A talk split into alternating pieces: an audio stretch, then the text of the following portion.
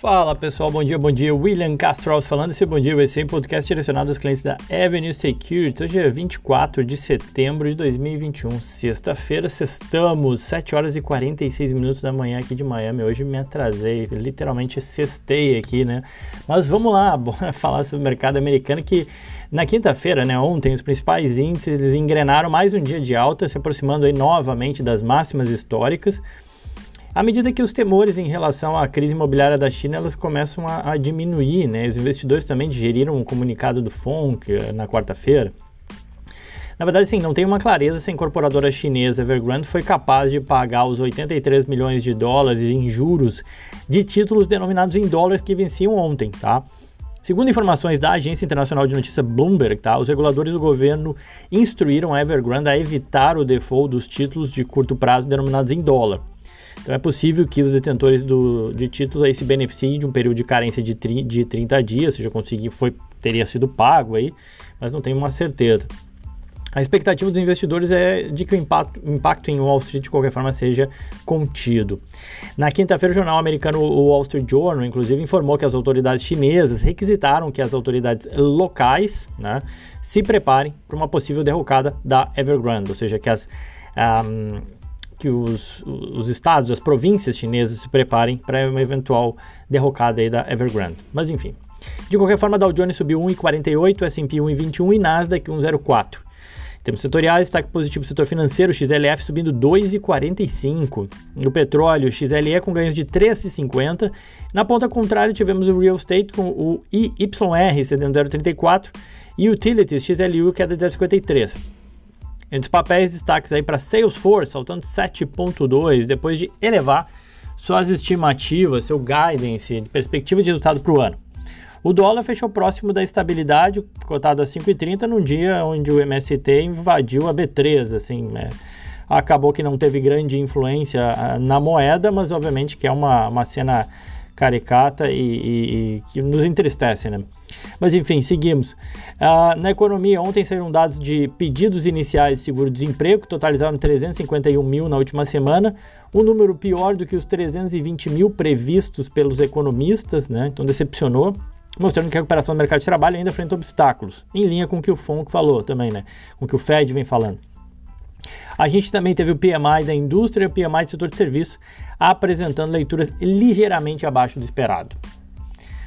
Bom, falando de papéis, chamar atenção aí para Accenture ACN, uma que lá bastante tempo atrás, quando a gente, quando a gente entrou na pandemia, é, a gente fez uma série chamada Cash Kings, né? E a Accenture era uma dessas empresas. Ela é uma empresa que tem uma posição de caixa muito forte né, tem muito mais caixa do que dívida. Isso dá, obviamente, um colchão de liquidez e tranquilidade para a empresa passar por diferentes situações. E aí, pela manhã, é, ontem de manhã, na verdade, a gente teve a Accenture divulgando seus resultados trimestrais. Para quem não conhece também a Accenture, a Accenture ela é a maior empresa de consultoria do mundo. Atua também na área de serviços de TI e outsourcing.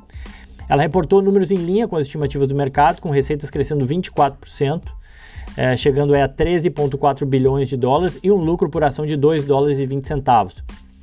Além disso, anunciou um dividendo aí de 97 centavos por ação, é, um aumento aí de pouco mais de 10% em relação ao anterior e elevando aí o yield estimado para 1,2%. É um yield baixo, mas ainda assim elevando o dividendo. Atualmente o valor de mercado da Accenture né, ela se encontra em 210 bilhões de dólares, negocia 34 vezes lucro para 2022. Suas ações subiram cerca de 2,5% ontem. No ano já registra uma alta de 31%. Outra que chamou atenção foi a Nike, NKE é o código dela, o código da, da Accenture é ACN, é, que eu falei antes, né? A Nike é, divulgou resultados mistos depois do fechamento do mercado. A companhia reportou um lucro por ação aí de 1 dólar e 16 centavos, o mercado esperava 1,12. No entanto, as receitas vieram um pouco abaixo das estimativas, totalizando 12,25 bilhões de dólares devido a problemas na cadeia de suprimento. As vendas digitais da, da Nike aumentaram 29%, impulsionada principalmente pelo segmento da América do Norte.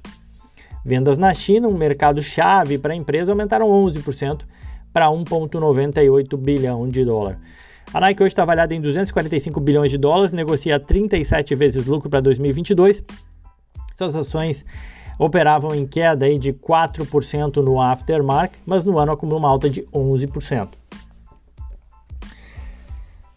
E o Cosco, né? Cosco Wholesale Corp, código é o COST, é, foi outra que reportou números aí depois do expediente, depois do fechamento do mercado aqui nos Estados Unidos. A empresa é uma rede de varejistas semelhante ao Sam's Club no Brasil, opera aí mais de 800 lojas espalhadas aí por nove países, não é só nos Estados Unidos, mas obviamente que a concentração maior é aqui nos Estados Unidos.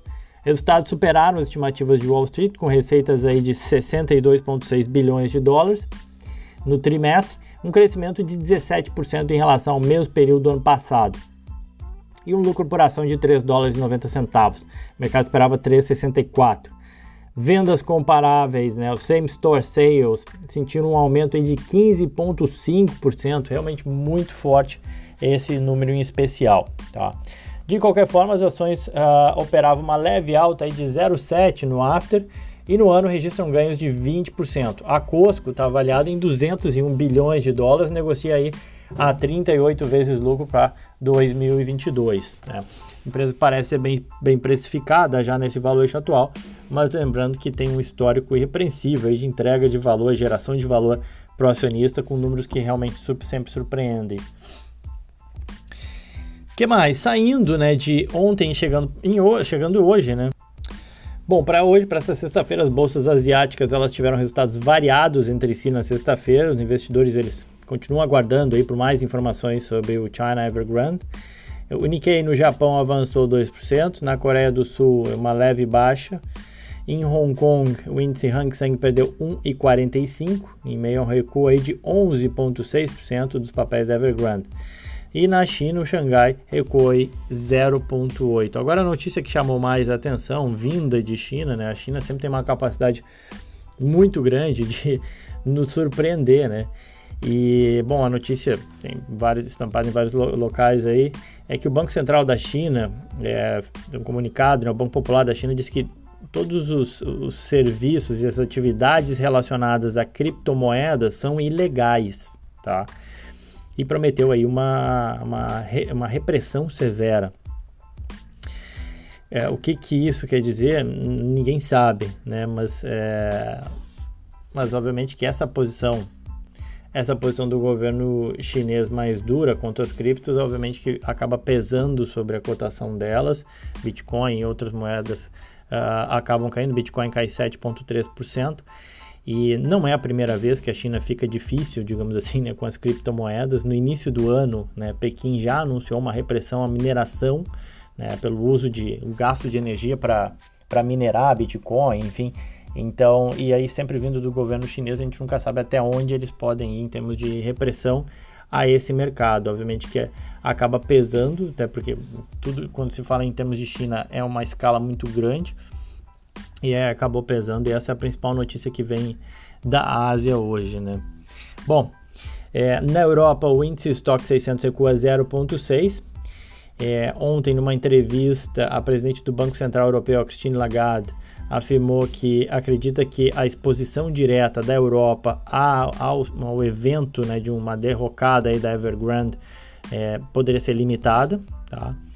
O Banco da Inglaterra decidiu manter sua política inalterada, seguindo também o que o FONC fez aqui, né? Reduziu também projeções de crescimento econômico no terceiro trimestre do ano.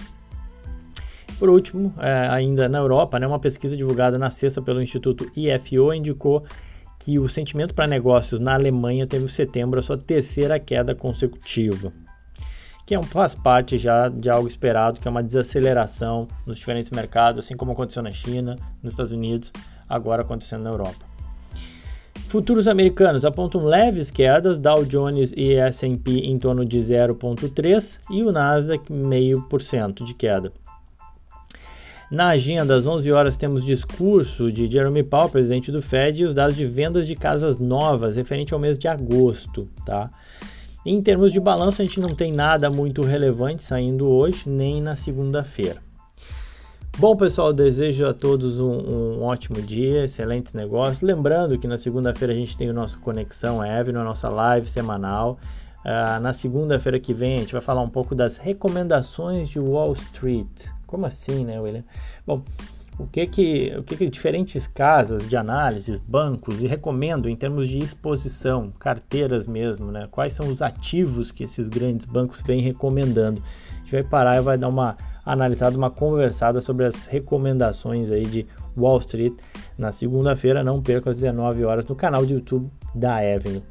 No mais, desejo a todos aí um ótimo dia, um excelente final de semana e aquele abraço.